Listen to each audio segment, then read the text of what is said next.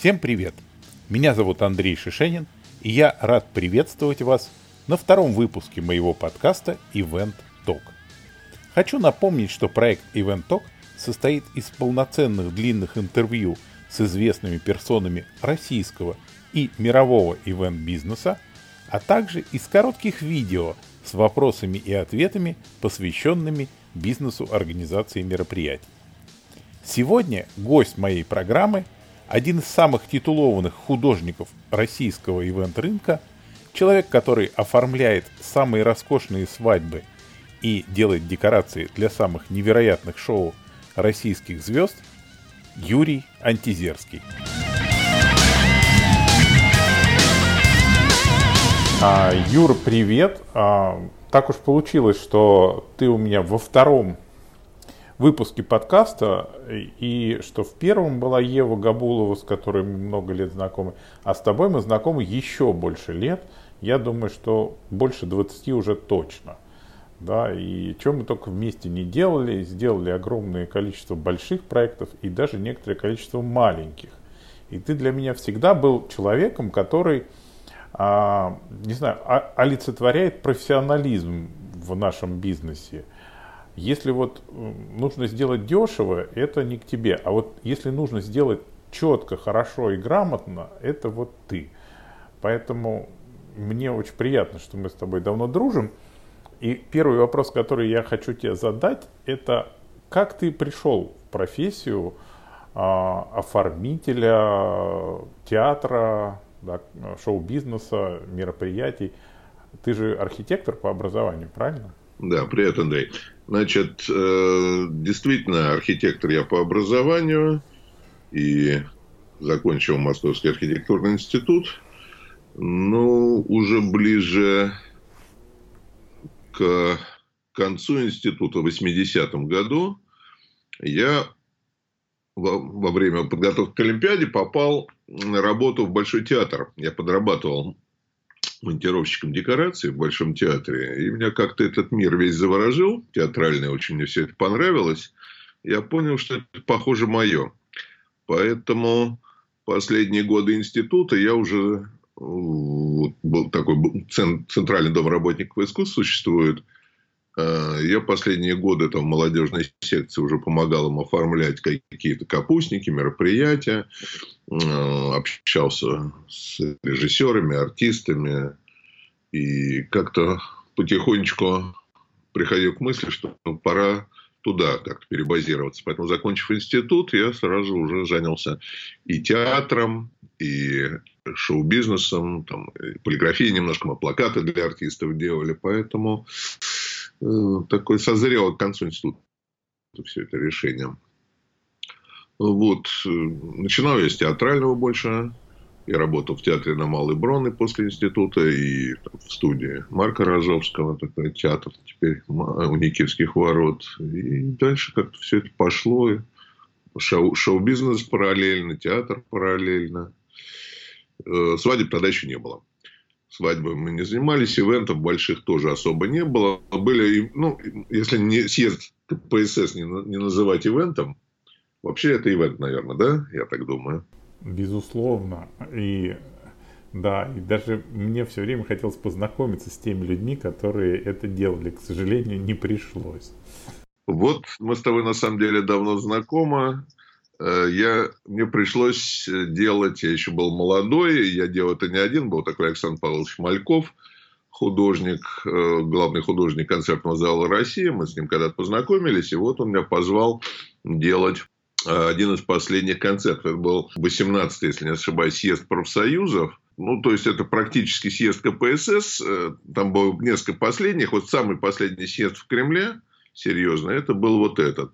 То есть, все политбюро, секретарь ЦК КПСС, делегаты, вот по полной программе вся история, гигантское мероприятие. Так что можно сказать, что такой не корпоративный ивент был да, в моей жизни. Один из первых. Ну, Малькова я, кстати говоря, тоже в России застал, а сейчас нет уже даже России. Да, к сожалению, ни того, ни другого уже нет. Давай вспомним историю, когда появились действительно мероприятия в современном формате. А мы с тобой познакомились, как ты помнишь, на премии журнала «Салон», И ты на самом деле произвел на меня очень сильное впечатление тем, что э, это же было очень дешевое решение, у них никогда не было денег. И, и ты путем именно какого-то красивого, яркого э, решения за очень небольшие деньги оформил, да. в общем, достаточно сложную и большую сцену в новой опере. Да? И, и это, конечно, я подумал, вот что значит профессиональное образование. Расскажи, пожалуйста, свои принципы и подходы вот к оформлению мероприятий. Хороший вопрос. Принципы и подходы к мероприятию. Ты знаешь, э, ну, подход э, всегда идет от двух вещей. От некой эстетики и от технического задания. Да?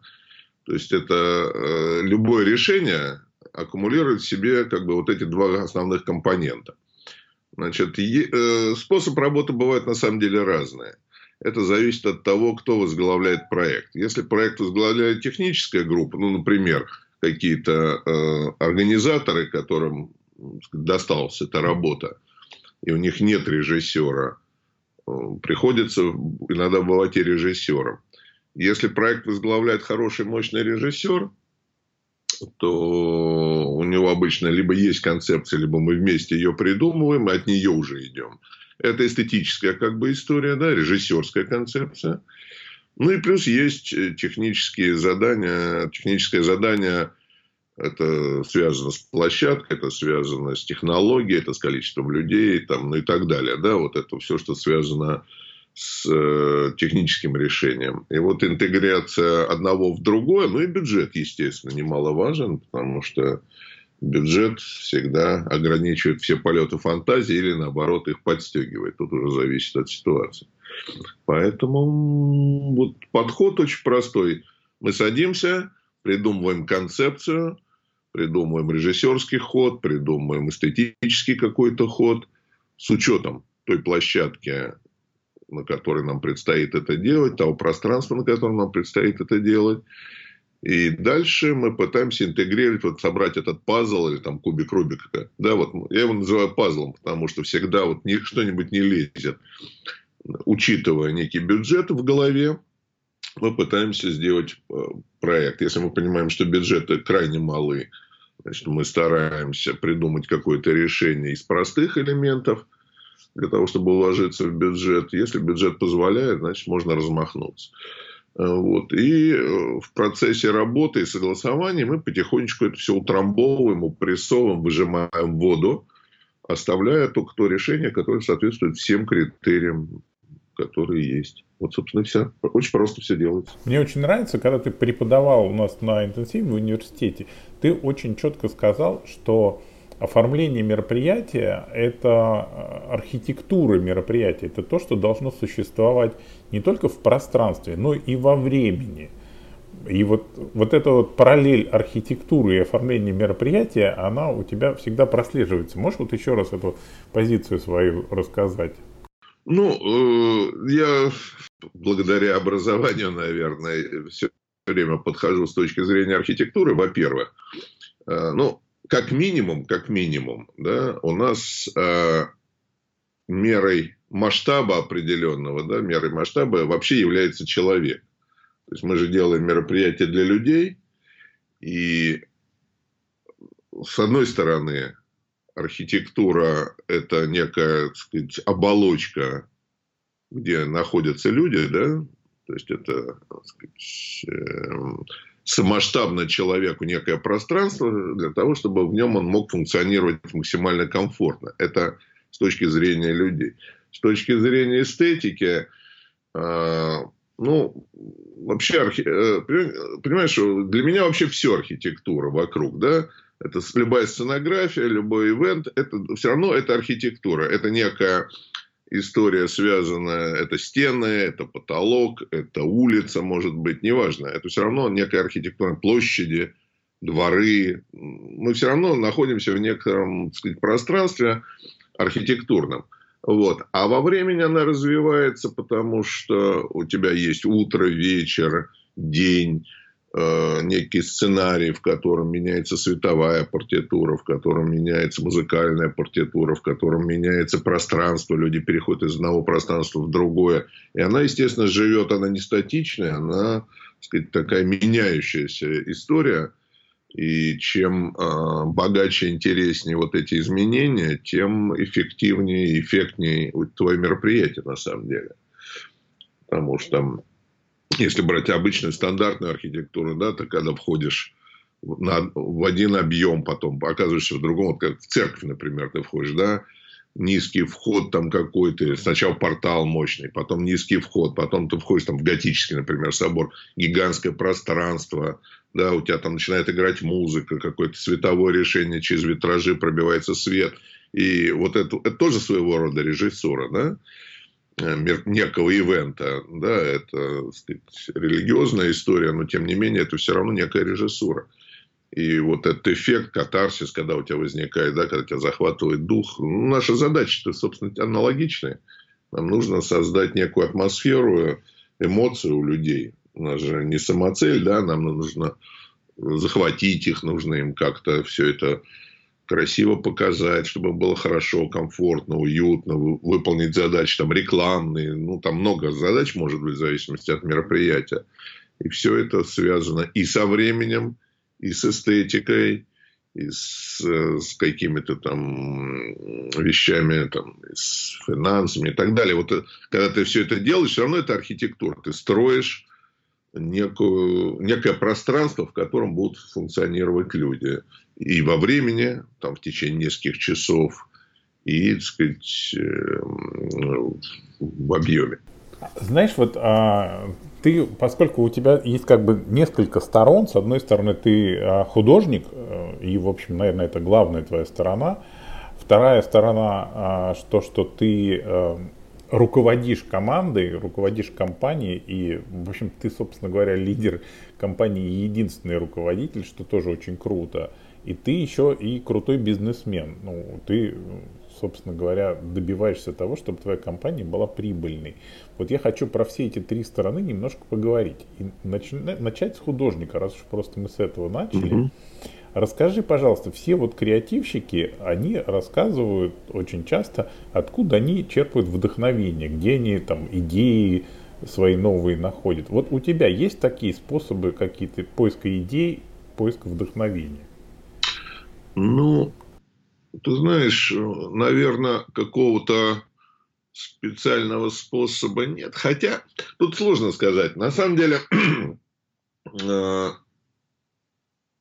у меня есть некий, во-первых, существует опыт, да, мы путешествуем, мы где-то учились сначала. У нас есть, у меня была история искусства, история архитектуры – если брать эстетические какие-то категории. У меня была скульптура, у меня был рисунок, у меня была живопись. Да? То есть в этом смысле я как бы художник. С другой стороны, я инженер, потому что у нас были э, сказать, э, дисциплины, связанные с технологией, да, там сопротивление материалов, конструкции, акустика, расчеты и так далее. То есть, во-первых, я, сказать, у меня есть две ипостаси, вот эти, инженер и художник. Ну, это вот сказать, то, что присуще всем архитекторам, с одной стороны. Э, с другой стороны, мы много э, всегда путешествовали, ходили в музеи, смотрели какие-то книги. Я езжу на выставки, на технические выставки, на художественные выставки, да, и все время как бы задача быть апдейтнутым до последней версии, что называется, да, знать все, что происходит в мире нового, новые технологии, новые моды эстетические какие-то, веяния, течения и так далее, и так далее, и так далее.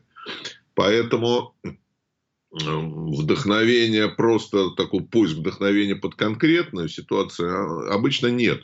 Ну, я могу, например, когда появляется конкретная задача, сесть, полистать какие-то архитектурные журналы, посмотреть книги художественные, да, э, когда я чувствую сказать, направление, например, там, можно посмотреть какого-то художника, взять альбом, у меня там библиотека мастерской есть, да, я открываю альбом, мы сидим, смотрим эстетику, когда я чувствую, что эта эстетика подходит под конкретную задачу, да, в этом направлении мы решаем, там, не знаю, там, в стиле, там, условно, Шагала, да, например, или в стиле, там, Пикассо или конструктивистов, или так далее, да, если вот какая-то эстетика, связанная с, со стилем живописи или в архитектуре, я смотрю соответствующие альбомы или в интернете, сейчас очень много можно найти, да, мы используем, естественно, интернет много, смотрим там и Pinterest тот же, подбираем какие-то материалы. Э, мы смотрим, кто что делает. Поэтому это тоже все откладывается. Э, у нас же вообще работа ведь э, творческого человека, она очень простая. Да? Ты как бы некий фильтр, воронка, через которую проходит через которое проходит информация. Вот с одной стороны входит информация, а при помощи рук, головы, глаз, там, рта и так далее, она выходит как-то преобразована. У поэта это в виде стихов, у композитора в виде музыки, а у нас в виде неких, неких решений творческих, э, художественных, там, живописных, графических, э, компьютерных. Это уже вопрос средств. Да? Но тем не менее, ты внутри себя перерабатываешь как бы вот как мясорубка, в тебя входит что-то, ты все это перемешиваешь, и как-то у тебя это выкристаллизовывается, выходит э, сказать, наружу. Да, дальше ты это все делаешь. Это вот как бы эстетический такой способ.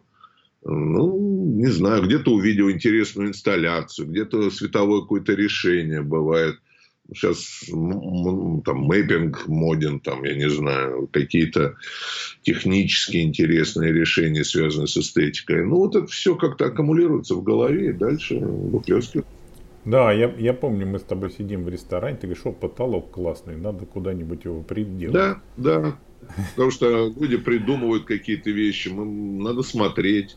Но ты все равно, мы же не берем тупо, не копируем, да, мы этот прием используем, перерабатываем и используем в своем конкретном случае по-другому.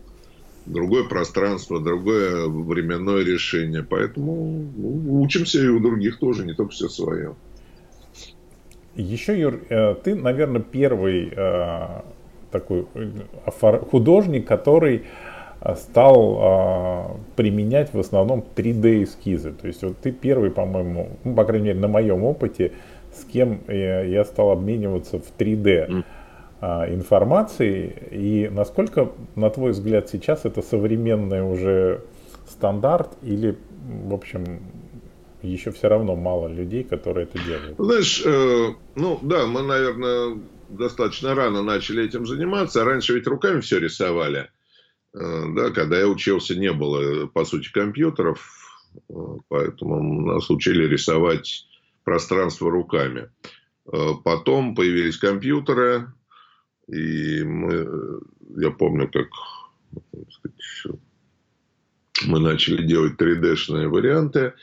Э, сейчас, по-моему, это стандартом на самом деле стало, но то, что я вижу, ну, все подтянулись, все, кто работает в ивентном бизнесе, там, я не знаю, вот, свадебный бизнес неплохо знаем, да, там даже небольшие агентства уже работают все в 3D. Вот. Хотя иногда, как реакция, такое э, люди переходят опять на ручные какие-то варианты эскизирования. Я беру эскизы сейчас, не разработку конструкторской документации, а именно эскизы. Э, вот э, более эмоциональная такая подача, ручная.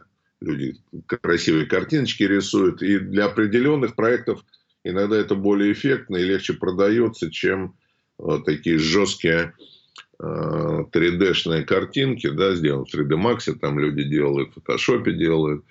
Э, тут э, немножко такая реакция происходит. Handmade иногда ценится больше, чем и воспринимается лучше, чем такая жесткая компьютерная история. Но вообще, насколько я понимаю, пошло вот как раз тоже от архитектуры, потому что когда появилось частное строительство, частные интерьеры, частные дома, э, все требовали э, такую фотореалистичную 3D-шную картинку. И все архитектурные бюро, и все э, декораторы тогда, когда, которые появились, все начали работать в 3D-шных проектах, программах и подавать проекты чтобы люди видели, как это будет. Это очень наглядно. Люди, в общем, клиенты хорошо это понимают, хорошо это воспринимают. Ты можешь покрутить всегда картинку посмотреть. Ну и потом тебе же удобно, потому что когда не было компьютеров, мы клеили макеты. Мы сидели из бумаги, из пластика, клеили макеты, смотрели с разных сторон, искали масштаб. Мы иногда до сих пор такой небольшой прирезочки делаем. Вот. Но сейчас можно в компьютере, можно сесть на место любого участника мероприятия, посмотреть, что ты видишь, где сказать, перекрывается обзор. Это очень удобно. Технологически это удобно. Ты можешь сразу продумать за всех точки обзора, как ты видишь сцену, там, если она есть и так далее. Поэтому 3, 3D, конечно, очень хорошая вещь. Ну и она очень реалистичная, очень наглядная, поэтому я думаю, что сейчас большинство как раз в ней, в, в этих программах, они разные, ну, в общем, все стараются в них работать обязательно. По крайней мере, на уровне разработки уже такой технологической и технической. Эскизы могут быть еще картиночками, но дальше уже все все равно прорабатывают пространство в 3D. Еще, знаешь, э, я считаю, что ты сделал, ну, по крайней мере, для меня, еще одну революцию, потому что, ну, вообще ты, конечно, художник, который много работает с люксом и с вот такими дорогими проектами. И при этом ты в эти дорогие проекты умудряешься э, вставлять такие вещи, как баннерная печать, искусственные цветы. И делаешь это так, что проект от этого только выигрывает. Вот э, мне очень хочется, чтобы ты немножко про это рассказал. Как, как ты к этому пришел, как ты это делаешь. Потому что, ну, действительно, большинство людей считают, что баннер это только для конференций годится. Ты знаешь, когда мы начинали, действительно, баннер считался, в общем, таким дешевым решением и очень не, э, не престижным, что ли, да, наверное. То есть это было такое решение, а, когда совсем бедный. Вот. Но, во-первых, технологии совершенствовались. Когда-то баннер это была такая вонючая, блестящая пленка, Э, от которой у всех кружились головы и выглядела такая скользкая, какая-то неприятная. Да? Сейчас появились... Мы не пользуемся такими баннерами, во-первых. То есть, они самые дешевые, наверное, до сих пор существуют. Я даже уже не знаю, есть они или нет на самом деле, потому что мы просто не пользуемся такими материалами. Мы покупаем всегда литой баннер, всегда матовый, всегда там либо blackback так называемый, у которой не просвечивает, да, и сам баннер это уже такая, э, сам материал уже такая достаточно приличная фактура, то есть это сопоставимо такой с матовой штукатуркой, да, это первое. Но баннер, по сути, это самое дешевое решение, когда нужно запечатать, закрыть большие плоскости и э, бесшовные, на самом деле, потому что куча мероприятий монтируется за какие-то часы буквально, да, там или один-два дня, ночь. Поэтому большие полотна, там трех-пятиметровый баннер бесшовный позволяет, во-первых, избежать стыков, во-вторых, ты можешь на нем изображение любое нанести. Да? Он не хуже, не лучше любой другой другой технологии.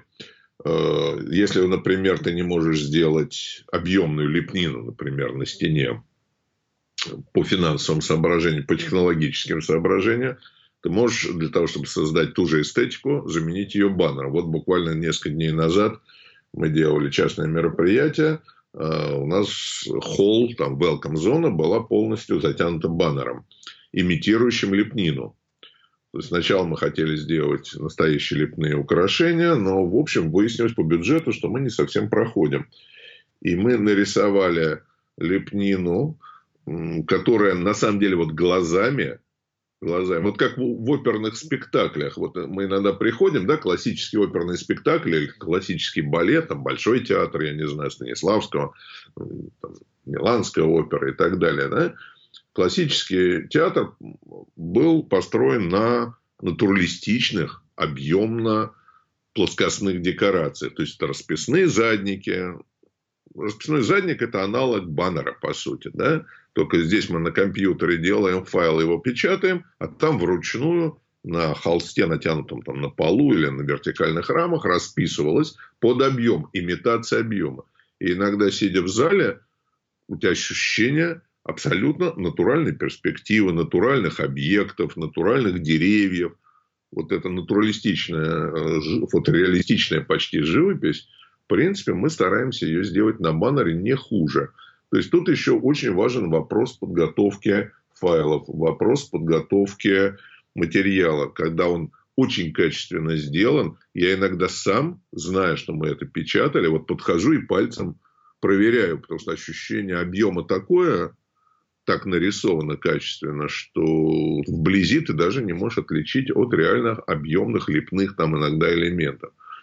Вот. Также перспективы можно делать, также можно делать пейзажи, можно делать графику. В принципе, баннер неплох, не хорош. Я вообще к материалам отношусь очень просто. У меня есть палитра, на которой есть набор технологий, материалов, средств и так далее. Компьютерные, некомпьютерные, свет, звук, там неважно. Это все на некой палитре дизайнера или архитектора есть набор красок. И ты этими красками или у музыканта набор нот, да, там ты при помощи этих нот или этих красок создаешь некое произведение. У всех это все одинаковое, дальше как ты это все смиксуешь, как ты это все соберешь. Поэтому баннер неплох, не хорош. Это не значит, что это для дешевого. Где-то можно его перекрыть объемными, 3D-шными элементами реальными и создать вместе с ними перспективы. Иногда в открытую. Это вопрос вкуса и вопрос качества подготовки на самом деле. Баннер не, неплохой материал, совсем неплохой. Ну, вот раз мы так говорим о материалах уже, и давай немножко поговорим о том, что одно дело придумать художнику, другое дело обеспечить реализацию всего этого. Вот тоже, да, все коллеги, которые нас сейчас слушают, они четко знают, что когда бы ты не пришел там на площадку, а, ты всегда будешь знать, что декораторы опаздывают и не успевают все доделать к сроку. Это происходит на каждом проекте. Вот э, что как бы для меня все время был загадкой, Юр, с тобой такого никогда не происходит. Вот ты сказал, что к такому времени будет сделано, значит будет сделано. У тебя это все почему-то э, работает как часы. Объясни, как у тебя это получается? Хм, хороший вопрос. Ты знаешь, у меня, видимо, школа давняя. У меня один раз была ситуация, кстати, не по моей вине, когда в Кремле мы делали большой концерт. Это очень давно было. И в Кремль очень сложно въезжать, да, когда там режим, когда приезжает президент или не уезжает, там сидит своим делом занимается, иногда грузовики не впускают. Нас спустили под утро, а у нас был ночной монтаж. И мы до конца э, дня, ну, практически до входа зрителей, сидели там, что-то монтировали, что-то не успели. Вот. И я вернул деньги продюсеру, попал на очень большие деньги, хотя он сказал, ну, я понимаю, говорит, что ты не совсем в этом виноват, но это не мои проблемы. Вот. Поэтому, чтобы это не стало моими проблемами впредь, мы стараемся подстраховаться. Бывают форс-мажоры, на самом деле. И у нас бывает форс-мажор. Но это именно форс-мажор. А так мы, э, исходя из, в общем, достаточно большого опыта, зная, как работают подрядчики, зная, как работают технические группы, как работает монтаж, собираем большие совещания не по одному, э, и садимся и жестко прописываем тайминг монтажей мероприятий, связанных с э, заездом, с завозом, с э, монтажами, с репетициями, саундчеками и так далее, и так далее, и так далее. Вот это все э, мы утрясаем, закладываем какие-то запасы на непредвиденные истории всегда. И, в общем, стараемся выдерживать этот график. Есть бумажка всегда, большое полотно, на котором написано кто когда, в какое время что должен делать. Значит, бывает, что подрядчики, мы не можем за всех все проблемы решать. Бывает, что подрядчики косячат, иногда чуть позже заезжают, иногда там у них что-то не сходится, не стыкуется. Значит, мы оперативно меняем этот график, подстраиваемся уже под эти обстоятельства, где-то ускоряем, где-то вызываем дополнительных людей. Всяко бывает. Ну, в общем, мы стараемся работать в жестком графике. Э, мы не беремся за мероприятия. Э, например, я прихожу, мне говорят, вот мне нужно сделать огромный стадион. У нас есть ночь на монтаж. Я просто отказываюсь от этого мероприятия, потому что я понимаю, что за ночь э, в том объеме, который хотят клиенты или организаторы, мы сделать этого просто не можем. Для того, чтобы не попасть в такие ситуации, мы стараемся не ввязываться проекты, где мы понимаем, что не успеем сделать. Либо делаем проект так, чтобы успеть его сделать за те сроки, которые нам отведены. Либо просим дополнительное время, на, скажем, на монтаж. Поэтому очень часто бывает, люди приходят, э, сплошь и рядом все говорят, вот у нас есть утро, э, днем у нас или вечером мероприятие, вот такие обстоятельства. А сделайте нам много. И люди иногда даже за это берутся, а потом, естественно, выясняется, что они не в состоянии это сделать. Это первое. Второе – это неправильное планирование.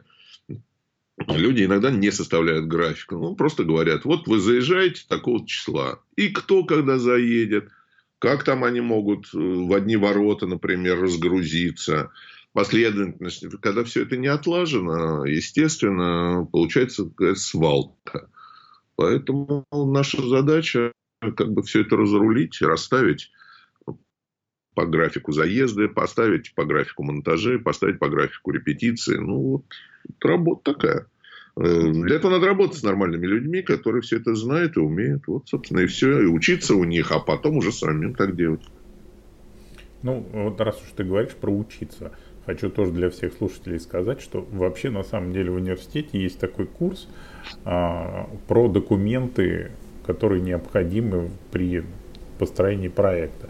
И надо сказать, что это курс бесплатный, а вот сами копии документов можно купить, вот эти шаблоны, поэтому там все про график монтажа тоже написано. Ну, вот это самое удобное, кстати, когда есть готовые шаблоны, заполняй их и делай чек-листы и шаблоны. Все, все просто, на самом деле, как бы кажется. Ну, некий опыт просто требуется еще. Теперь давай про бизнес поговорим. Ну, у тебя же бизнес все-таки успешный, Юр, я уверен. Ну, можно называть его, ну, не минусовой, по крайней мере, скажем так.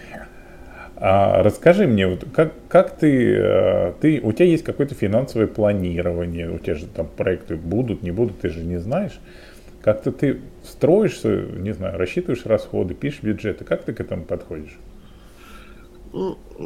Поскольку мы действительно зависим от э, сезонности некой, от прихода или не прихода мероприятий, да, э, ну, нет, я не, у меня нету такого бизнес-плана на годы вперед, поскольку э, все-таки мы работаем больше как мастерская, что ли, э, ну, у меня частная мастерская, по сути, да, то есть я художник, или архитектор, или дизайнер, или декоратор, назовите как хотите, э, который делает э, заказные проекты. Это, наверное, вот как композитору заказывают, там, или режиссер снимает кино, или композитор. Я все-таки из этой сферы пришел в ивент, и я его пока для себя не построил как э, такую машину по производству контента и денег да, такой серьезный большой бизнес. Вот существуют агентства мощные, большие, у которых есть бизнес, серьезный бизнес. Э, нет, у меня все-таки такой больше творческий немножко подход. Э, вот, наша задача, получив заказ, его реализовать за те деньги, которые удобные и комфортные заказчику, при этом, чтобы это был плюсовой, да, то есть мы зарабатывали деньги, у меня есть какое-то складское там пространство, у меня есть несколько человек, которые со мной постоянно работают. Естественно, они получают свои зарплаты и сказать, аккордные какие-то деньги от проектов. Но ситуация такая, когда я понимаю, что у меня дыра, значит, мы из того запаса, есть некий запас финансов, который позволяет создать подушку безопасности. Да?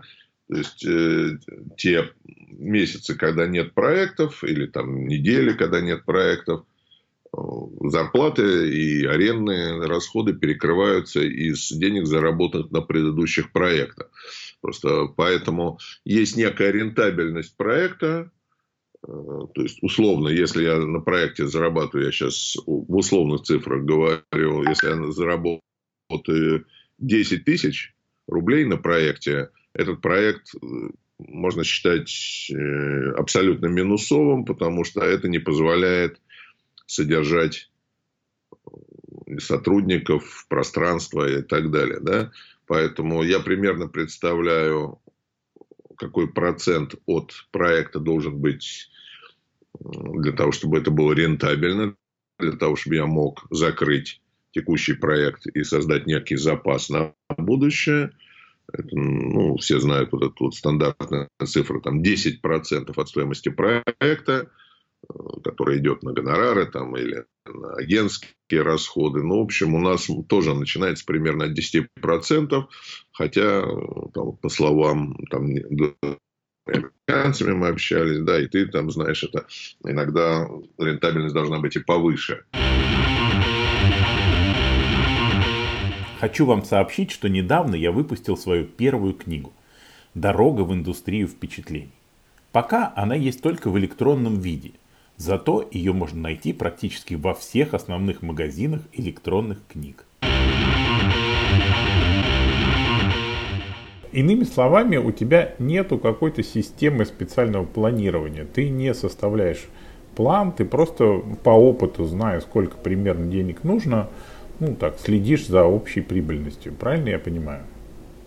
Да, да, э, у меня нету планирования бюджета на год, как у серьезной конторы. Но я, честно говоря, ну, я понимаю, какие затраты у меня месячные есть, э, исходя из количества людей и количества арендных денег, которые я должен заплатить там, за аренду склада, за эксплуатацию офиса. Я примерно представляю э, вот эти бюджеты, и, в принципе, эти деньги я зарабатываю. То есть, э, у меня не бывает так, что мне нечем было заплатить людям, или нечем было заплатить за склад, за склад или купить бумагу в офис, что называется, да, или там картриджи для принтера. Такого не бывает. Знаешь, почему я так копаюсь в этой штуке? Потому что сейчас я готовлю как раз курс для собственников бизнеса. И а, ну, большинство людей в нашем бизнесе, конечно, особенно там в региональных компаниях, у них вообще предсказуемость бизнеса ужасная, и они не представляют, сколько и как они заработают в ближайшее время. И я, собственно, хочу им дать простую систему, благодаря которой они смогут убедиться, что они всегда зарабатывают, что они не, не тратят больше, чем могут себе позволить.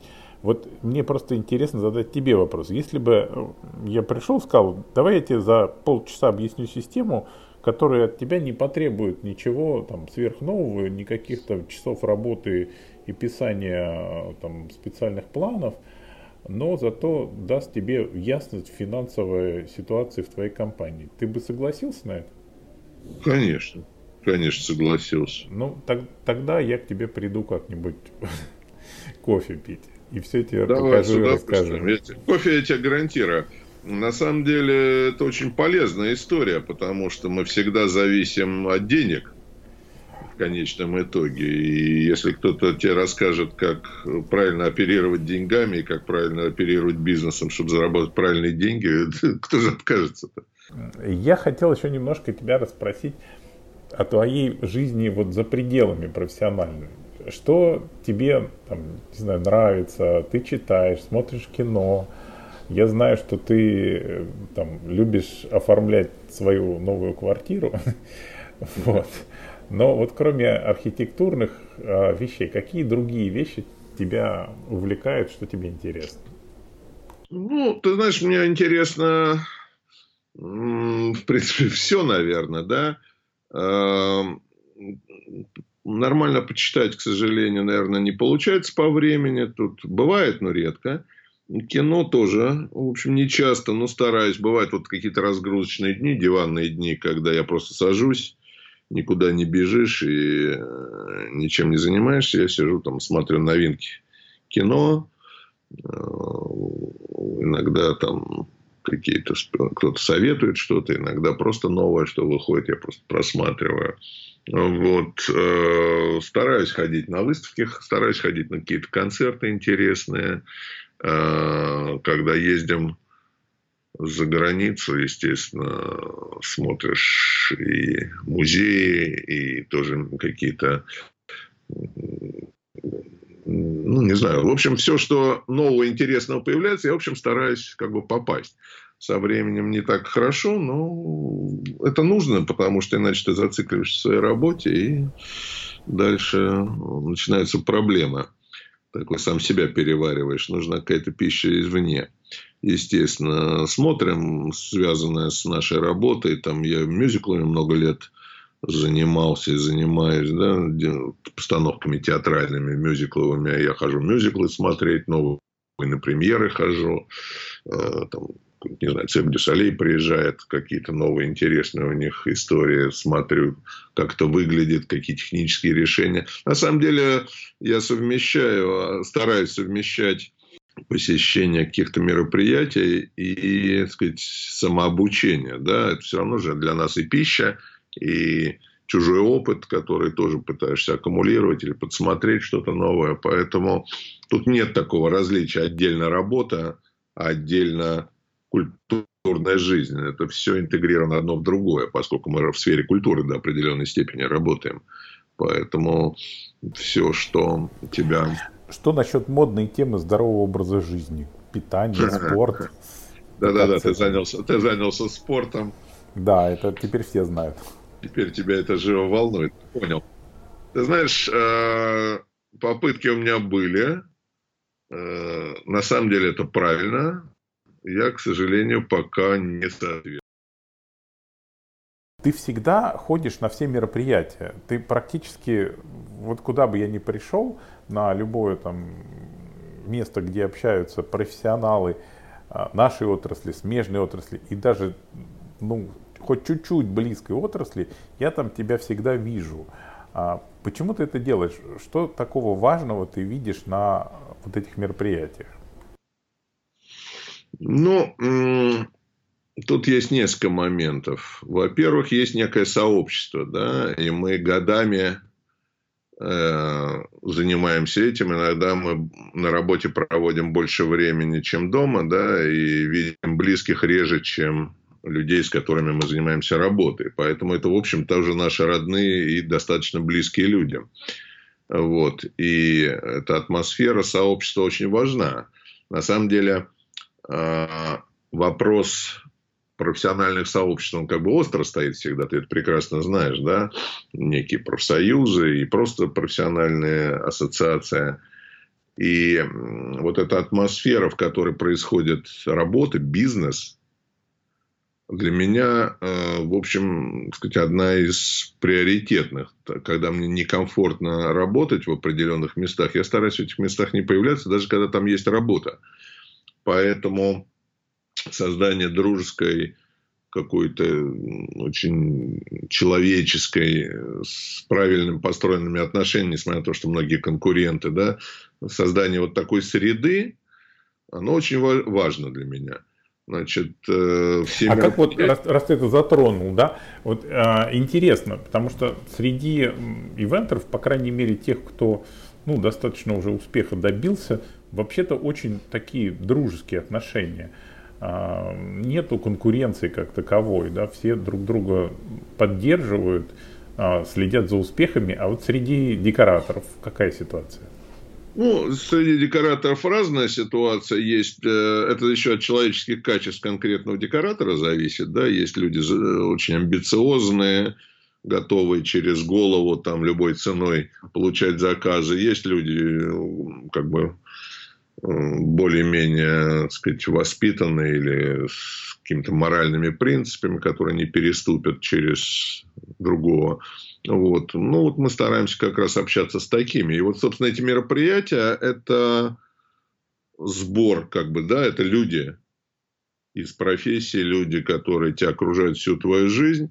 Это способ поддержания. Ну, у нас не так много свободного времени у всех, да, ну, мы стараемся встречаться помимо работы, но достаточно много времени уходит на работу, очень много на общение. Поэтому для меня вот эти посещения мероприятий это все-таки такой способ повидать знакомых, друзей, поговорить, узнать новости. Узнать... Это такой клуб по интересам, на самом деле, своего рода. А, вот. А, ну и э, эти же мероприятия устраиваются для чего-то. Этот эпизод выходит в понедельник, примерно в то же время, когда мы с тобой будем на очередном таком заседании жюри премии «Вейдинг». Да где мы с тобой скоро увидимся. И вот там тоже будет такой клуб по интересам, где иногда до драки доходит. Ну, это же дружеская, дружеская драка, как бы, да? Конечно, да. Все хотят, чтобы премия была достойной, поэтому так и переживают за нее. Ну, естественно, у всех есть свое мнение, при этом слушают других людей. Если люди умеют аргументировать и правильно доносить свое мнение, значит, к нему прислушиваются. Это и, как бы и есть способ создавать сообщество. Когда все уважают друг друга, когда все понимают, что они имеют дело не, не со случайными людьми, а с профессионалами, тебе с ними интересно, тебе с ними комфортно, ты их уважаешь, они тебя уважают, тогда вот эта вот дикая конкуренция превращается в нормальные человеческие отношения и работу. Все прекрасно понимают, у всех есть свои сильные и слабые стороны, да. Не все могут делать все, на самом деле. Это глубокое заблуждение. Все за все берутся очень часто, но это не так. Поэтому иногда бывает, что ты понимаешь, что не можешь сделать что-то так, как делает вот другой. Ты говоришь, ребята, пойдите лучше к нему, он вам сделает это лучше. Да бывают такие даже ситуации когда ты отдаешь свой заказ другому, понимая, что ты не можешь сделать. Хочется еще с удовольствием свою жизнь проживать, а не только зарабатывать деньги. Такое мое мнение. Раз уж мы заговорили про премию, то вообще премии, что вот премия события, что премия вейдинга, другие премии, они в принципе поляризуют сообщество. Потому что у, чаще всего мнение жюри не совпадает с мнением, которое имеют другие люди. И они все время тогда начинают говорить, ну, это все понятно, все куплено, все продано. Стоит ли того эта премия, чтобы вот так поляризовать общественность? Всегда будут недовольны, да, людям хочется получать, наверное, какое-то признание. И на моем опыте я делал очень много вручений всяких и там музыкальные премии были, и какие-то профессиональные премии, чего только не было за эти вот 40 почти лет, которыми я занимаюсь, за которые я, вот сказать, которые 40 лет, которые я работаю, да, наверное, так.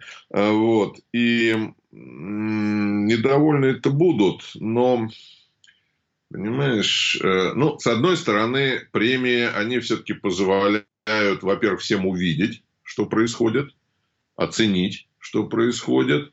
И э, в вакууме невозможно ориентироваться. Тебе нужны точки отсчета некие.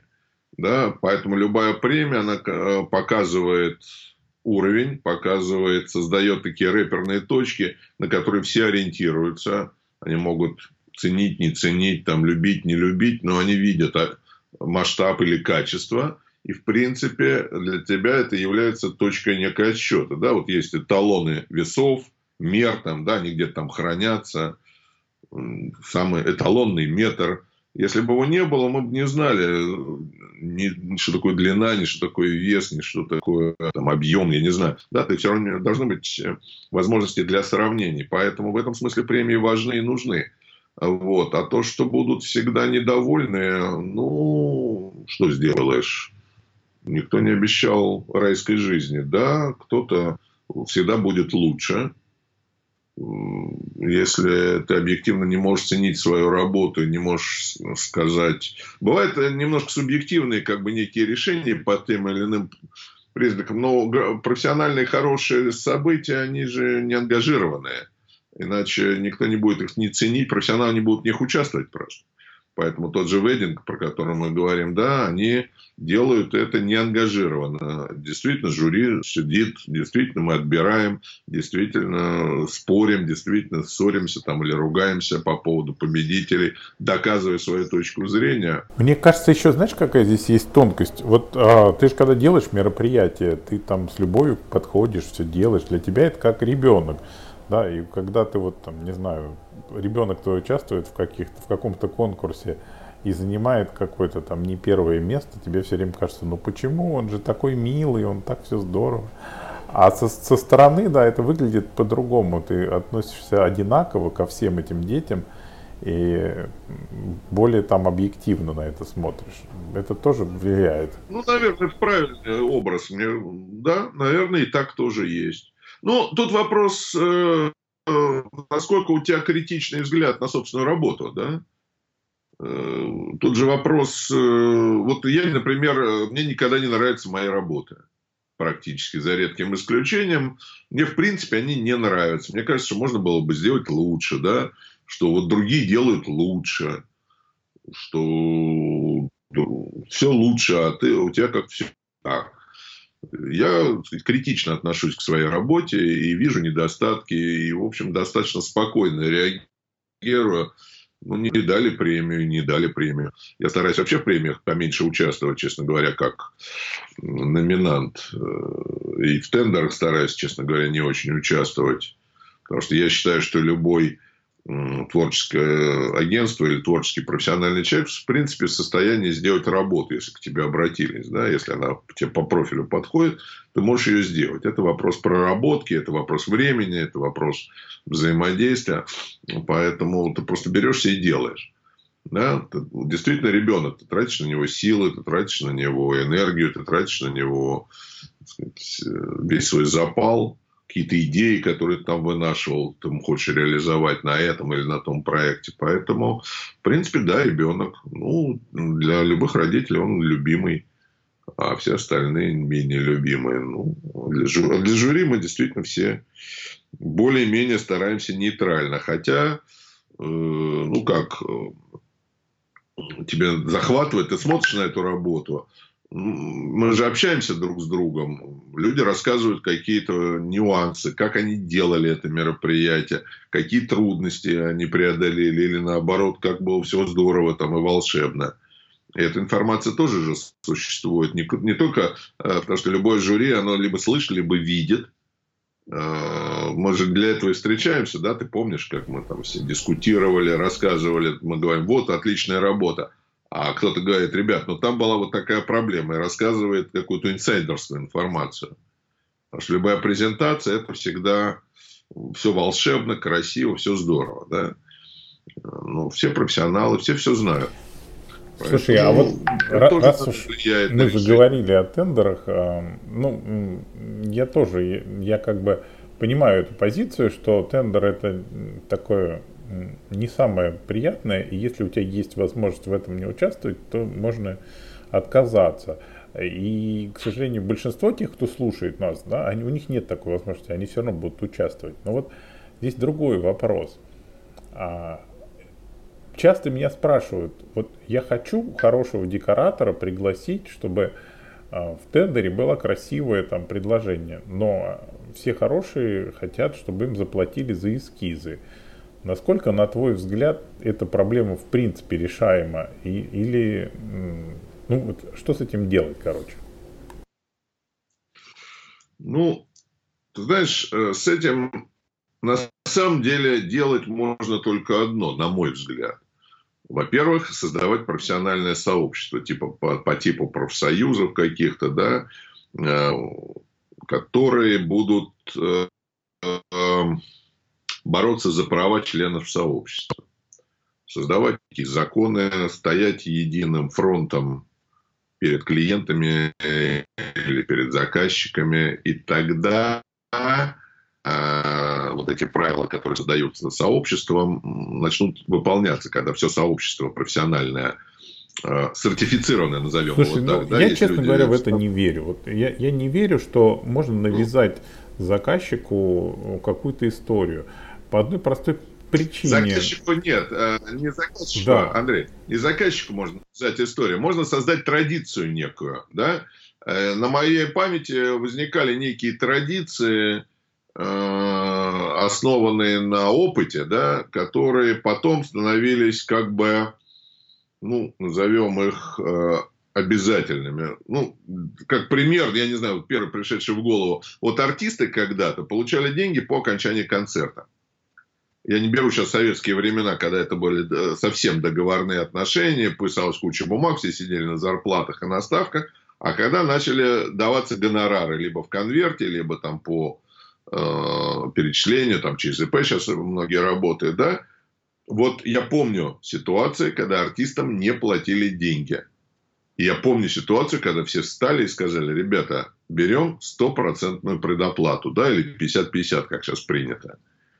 Перед, перед выходом на сцену люди получают остаток гонорара или не выходят.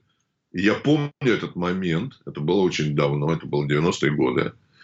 Э, и сейчас никому не приходит в голову не заплатить артисту. Все привыкли к этому, да.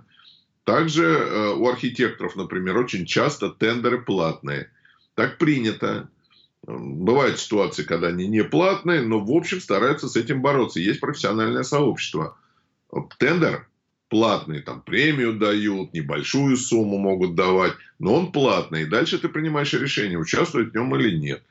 А, потому что этот тендер или этот конкурс, ну, архитекторов там конкурсы, да, там на архитектурное решение, они очень часто бывают платные. Либо он должен быть настолько престижен, что людям хочется в нем участвовать независимо от оплаты.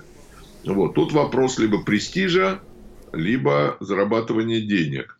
А я с теми примерами, которые ты приводишь, в принципе согласен. Но а для меня, вот я смотрю на то, что происходит в мире вообще и в экономике вообще. И мы движемся в сторону, когда клиент у тебя что-то заказывает в знак благодарности за то, что ты ему кучу всего сделал бесплатно. Это происходит сейчас практически совсем. И чем дальше, тем глубже, и уже скоро это попадет в B2B и будет нормальным уровнем отношений в B2B тоже. Поэтому я не верю, что мы когда-нибудь получим платные тендеры.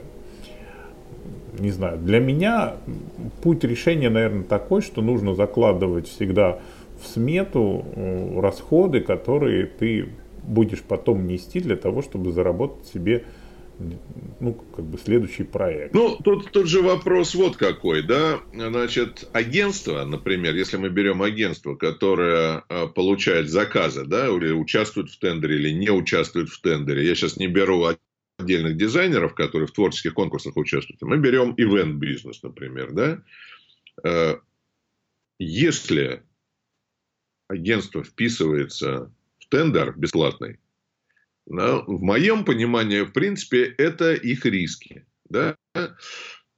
С одной стороны, я как дизайнер могу потратить время, если у меня есть свободное время, и поучаствовать в бесплатном тендере. У меня были такие ситуации, там тот Сережа Князев просил, там, он говорит, ну, сейчас нет пока возможности, давай нарисуй, может быть, получится. Он, человек открыто говорит, да, будет или не будет э, результат мы не знаем. Ну, вот давай поучаствуем. Я могу из уважения там, или из любви, или еще из каких-то соображений с кем-то поработать один раз, два раза. Постоянно так работать невозможно. Да? Это мы все прекрасно понимаем. По-хорошему, вот когда люди начинают заниматься бизнесом, да, никому же не приходит в голову открыть ресторан, ты же не знаешь, будет он успешным или нет. Нанять официантов и не платить им денег, сказав, ребят, давайте пока поработаем там пару-тройку месяцев, посмотрим, как пойдет бизнес. Пока я вам никому платить не буду. Поварам, там, еду с рынка, да, на рынке. Там, дайте мне пока бесплатно картошки с морковкой. И мы быстренько пока поработаем, посмотрим, как пойдет. Нет же. Значит, мы, в общем-то, в этом борще являемся ингредиентами. В частности, дизайнеры, да, или еще какие-то творческие или технические персонажи. Значит, по-хорошему, вот по-нормальному, если я нанимаю, у меня тоже бывает ситуация, когда я нанимаю там э, подрядчиков, да, субподрядчиков, я им плачу деньги. Это мои риски. Мои риски участия в этом мероприятии, мои риски участия в этих тендерах или конкурсах или так далее. Да? Значит, я плачу деньги. Ну, не выиграл, значит, попал на деньги. За счет следующих проектов я создаю вот эту подушку безопасности, которая мне позволяет вкладываться, если мне нужно. Потому что это мои риски. Я могу там в подружке договориться с кем-то бесплатно, разово, да, но злоупотреблять, мне кажется, этим не стоит. Ну, можно один раз, там, два раза там, с друзьями как-то договориться. Но по-хорошему агентство должно оплачивать труд профессионалов, пусть не в полном объеме, пусть частично. Сказать, ребята, ну вот в этот раз я пока вам не могу заплатить полный гонорар. Вот тебе там 100 рублей, давай, давай сделаем работу хорошая, престижная, интересная. Ради чего участвовать в этом тендере? Ради хороших отношений с агентством? Ну, разово можно, а постоянно сидеть э, бесплатно ради дружбы с агентством, наверное, это экономически невыгодно. Поэтому тут вопрос... Ну, учитывая, что еще это агентство, а, если оно регулярно проигрывает, то что в нем хорошего? Тем более. Я считаю это рисками агентства, на самом деле. По идее, надо профессионалов нанимать в любом случае. За небольшие деньги, но нанимать, оплачивать. Тогда все охотно будут с тобой участвовать в любых авантюрах. Пожалуйста. Спасибо. В общем, на мой взгляд, достаточно много интересного мы с тобой поговорили. А, Значит, несколько коротких вопросов. Как ты относишься к Инстаграм? Есть ли ты там, выкладываешь ли свои работы? А, ты знаешь, я есть в Инстаграме, да, и сейчас пытаемся даже его немножко модернизировать и чуть-чуть активизировать. Хотя я, в принципе, а, ну, скажем так, большинства моих клиентов, наверное, в Инстаграме нет, с, тех, э, с кем мы делаем мероприятия существующие. Но, тем не менее, наверное, присутствовать в неком пространстве необходимо. Да, иначе нет ощущения, что ты есть. А, ну, лишние возможности, лишние возможности не надо никогда отметать, я считаю. Да, хуже не будет даже если твоих непосредственных клиентов вот в этой сфере нету в Инстаграме, какие-то другие могут появиться, какие-то другие организаторы, подрядчики тебя увидят, обратятся к тебе. Мы же состоя... Э, вот вся наша жизнь, работа состоит из неких цепочек связей, контактов, знакомств, да. Ну, зачем обрубать эти концы? Пусть будут. Хуже не будет. У кого-то это чисто инстаграмные, да, те, кто занимается определенными сферами бизнеса, или, так сказать, ивентами, или продажами, там, там просто все идет через Инстаграм. Скажем, свадеб, основ, основа свадебного рынка через Инстаграм идет. Например, да, все русские мероприятия идут, там, наверное, 80% идет через Инстаграм клиентов. Ну, сейчас так принято, потому что молодые невесты, они, например, в Инстаграме сидят. А, скажем, олигархи какие-нибудь, которые заказывают крупные мероприятия, они вряд ли ищут себе подрядчика в Инстаграме. Это обычно либо информация, связанная с репутацией, либо кто-то посоветует, либо где-то они это увидят, у кого-то, ну, у другого, да, когда передают из рук в руки. Надо везде быть, э, по возможности, там, где теоретически могут быть твои заказчики или твои партнеры. Если сейчас принято быть в Инстаграме, ну, значит, надо делать Инстаграм, я считаю. Спасибо тебе огромное, Юр. А, настало время прощаться со всеми, кто нас слушает. Передаю тебе слово и еще раз спасибо. А, спасибо за возможность участвовать, Андрей, в твоих сказать, обучающих, скажем так, проектов, ты молодец. На самом деле это очень важный момент создания э, вот этой обучающей среды, где люди могут получить информацию, и познакомиться с профессионалами друг с другом, потому что, как показывает жизненный опыт, да, вот в университетах, в институтах, в школах, люди, с которыми мы начинали, с которыми мы вместе учились, потом, собственно, приходят в профессии, и мы друг друга поддерживаем, друг с другом общаемся, и создается вот эта вот э, среда. Поэтому вот создание таких школ, даже интернет-школ, они, в общем, очень важны.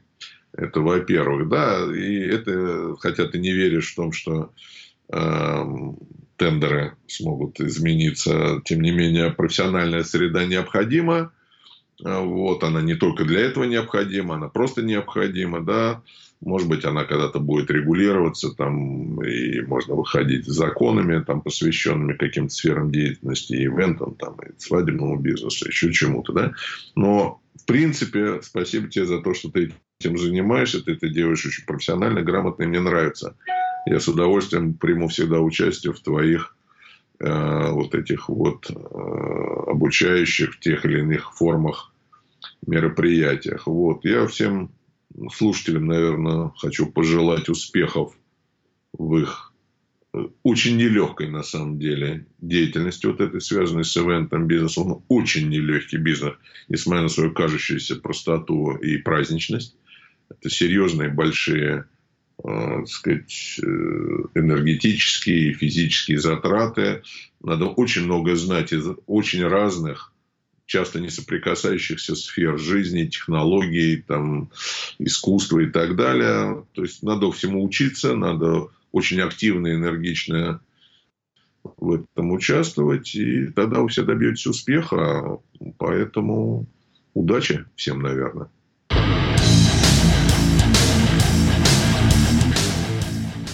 На этом очередной эпизод моего подкаста подошел к концу. И я прощаюсь с вами. Напоминаю, что другие материалы вы можете найти на странице Event Talk Facebook. А также рекомендую вам познакомиться с моим проектом Event University. Первым ресурсом на русском языке, позволяющим получить полноценное профессиональное образование в ивент-бизнесе через интернет. Найти его можно на сайте eventuniversity.pro. Спасибо вам за ваше внимание и до свидания. До следующего эпизода.